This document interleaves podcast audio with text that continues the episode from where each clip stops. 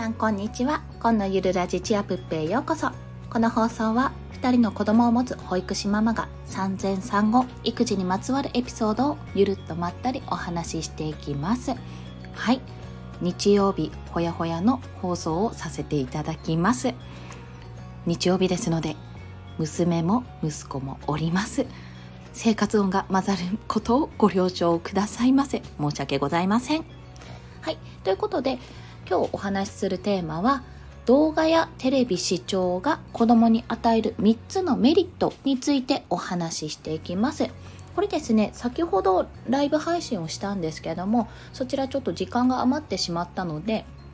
あの時間が余った分でお話しさせていただいたところなんですけどももう少し詳しくお話しします。先に3つお話ししますと1つ目や1つ目は歌やダンスを覚える。2つ目は習慣が身につく。3つ目はごっこ遊びができるというこの3つです。はい。1つずつ解説していきますね。でまずまずそもそも動画やテレビ視聴ってやっぱり子供にさせるもんじゃないって思っている方が多いと思います、まあ、私もその口ですね。どちらかというと、まあ、やっぱり目も悪くなりそうだし集中しすぎちゃって止まらなくなっちゃう再現なくなっちゃいそうだしなんかやっぱり寂しいんですよね どこか、まあ、自分のあのご飯を作ってる時とかそういった家事の時にやっぱ見せてしまう時があるんですけども自分のやりたいことをする時にね時間を作る時にまあテレビ見るっていうような形でしちゃうんですがちょっとやっぱりそれだと親子間の触れ合いも少なくなってしまうので、まあ、ここに関して言うと際限なく見せるんじゃなくてやっぱり時間を決めるっていうのは大事だと思います。このゲームと一緒ですよね、まあ、そこは私の場合今日に至ってはちょっと昨日がアクティブな日だったので今日は動画解禁でということで今日娘は見てもいいよってことでさせていますが最近は平日基本的には見せないようにしてますね。テレビはいいよっていう形でご飯とかそういった時間以外には寝る前とか寝る1時間前かなぐらいにはもうつけないようにしていますが基本的にはあの見ていい時と見ちゃいけない時と分けてやっております。まあ、それが大前提のお話でございます。はい。で、3つのメリットのうちの1つ目、歌やダンスを覚えるというところなんですけども、もう早速解説していきます。はい。この歌やダンスを覚えるというところ、もこれはですね、もうそのままですね、特に E テレとか、まあ、YouTube もそうなんですけども、同じ歌がね、結構頻繁に流れるんですよ。その時のテーマというかその月の歌というような形でも流れますしやっぱりこう循環させていくというか、まあ、今日はまあ例えばね「お母さんと一緒」とかもうチャンネル名言っていいのかな？まあ E テレでいうその辺ですね。あの有名なところ王道のところだとテーマがそれぞれ最初にあって今日はお腹が空いたなっていうとお弁当のお弁当箱の歌とかねそういった歌が流れたりそこから付随しておにぎりの歌になったりとか食べ物に関する歌になったりと、まあ、そういったようにテーマが決まっていてそれが、まあ、毎日毎日同じではないんですけどもこう何回か何順か繰り返されるんですよね。というのは我が家は録画してるので一時期もうめちゃめちゃこうリピートをして見ていた時期があってあこれ前も見た このくだり前も見たなみたいな ところがあったのでそうこう知ってるわけなんですがでもまあそんな形でやっぱり聞けば聞くほど歌やダンスを覚えてくれるで中には、まあ、昔から歌われてる歌とかでねああ私も知ってるなんて思って聞いていたら実は歌詞が違っていたとかあれ？違う？みたいな知らなかったっていうようなところもあって新たな気づきにもなります。まあ、ここで歌やダンスをね、一緒にやるとね、なおよしです。めっちゃ楽しいです。はい。まあ、私だけかな。はい。で、二つ目の習慣が身につくなんですけども、まあ、最近の E テレはね、もう前からでしたが、最近の YouTube のすごいところ、この歯磨きとかね、手洗いとかね、トイレとかね、そういった習慣の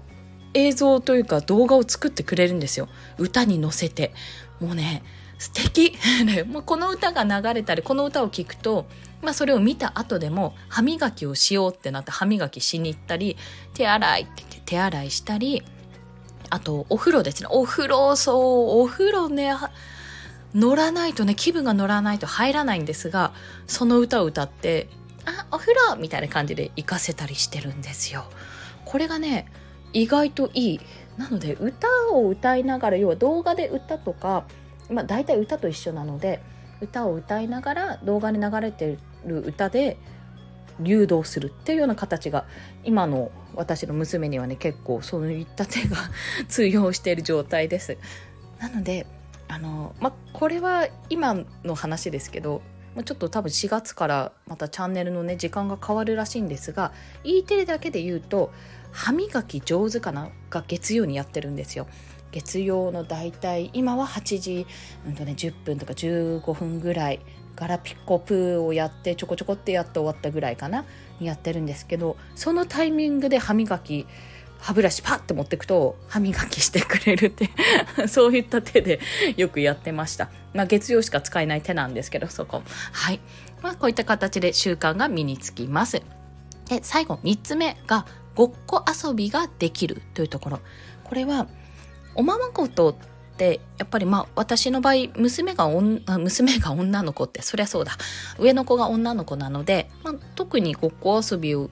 したいのかな。おままごととかそういったぬいぐるみとかにね対して寝かしつけをしたり、まあ、そういったことをするのかなとも思っているんですけどもやっぱりその動画で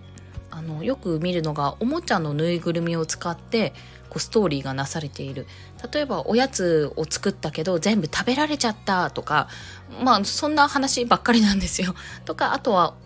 あのこのおもちゃを使ってみようってことでアンパンマン有名なところアンパンマンのおもちゃハンバーガー屋さんキットとか使ってじゃあハンバーガーをのハンバーガー屋さんキットを使うよっていらっしゃいませってご注文は何ですか？みたいな形でこうごっこ遊びが始まるような動画もあるんですね。あとはもう本当にちっちゃな子が実際使ってみて実際にお店屋さんごっこまあお店屋さんごっこというかお店屋さんをしている動画っていうのもあったりしてあそういったのを見てるとやっぱ覚えてくるんですよね。必然的に。そのセリフというか。なので我が家にちょっと最近導入された木製のレジスターがあるんですね。木でできた。もうそれが導入された時に「いらっしゃいませ」って「じゃああれこれください」って言って「はーい」で、これどうぞとか、何円ですみたいな形で、何円ですはまだ言ってないか。そういった形でね、こう、物々交換をするっていうこともね、分かってきたのか、結構役に立ってるんですよ。そのごっこ遊びができるってすごいことで。でそれはやっぱり習慣化にもつながりますしそういったところからあの実際にこうお買い物した時にあこれをするんだなっていうふうに覚えていくじゃないですか。それができるっていうのは非常にいいですよね。動画教材みたいなものですもんね。はい。で、まあ、それ以外に私がごっこ遊び自体がすごくいいなって思ってるのは1人2役3役4役とかしてコミュニケーションとは何たるものかっていうのを自分の中で頭で考えていくようになるっていうのもメリットですしなおかつあれなんだっけな？シミレーションですね。そう脳内でシミュレーションができるのがすごいいいと思ってるんです。というのは自分の経験上私もよくあのガンダム消しゴム通称ガン消しを兄が集めていたのでそれを使ってストーリーを展開させていたんですけどあ恋愛ものでしたっけね？ガン消し恋愛ものっていう。それをやっていたんですがそのごっこ遊び内でやっぱり自分の中でストーリーを考えることでこの時にこういうふうに言うだろうなとかこうしたらこうなるだろうなっていうのをままあこれはすごく主観なんですけども考えるんですよ。でそれが何につながるかというといろんなところで例えばじゃあ今日飲み会行こうとか飲み会行った時に友達と会ったらこんな話しようとかこんな話になるかなとか例えば妄想上でうーんな芸能人のこの人だったらこんなお話するのかなってあこういう風な話したいなみたいなねあのそういったことをね妄想妄想とか言っちゃダメで想像するようになるんですよ。でそれってすごくあの会話のなんて練習になるんですね。私の頭の中で。結局その そのシミュレーション通りにはもちろん行かないんですけども必ずしも行くわけじゃないし大抵そんな通りにはいかないんですがそういった会話をすることで、まあ、頭の中で会話ができてちょっと自分の中であのこうしたら相手はこう思うんじゃないかっていう視点がある。視点があるというかそういった観点で物事を考えることができるんです。はい。まあ、それってすごく重要だなって今思うとこの考えすごく良かったなっていうふうに思うんですね。ただあくまでもこれ主観なのでそこにいろんな人とのコミュニケーションの経験を積まないとあのリアルにはならないんですよ。あんまり。そうそこがねちょっと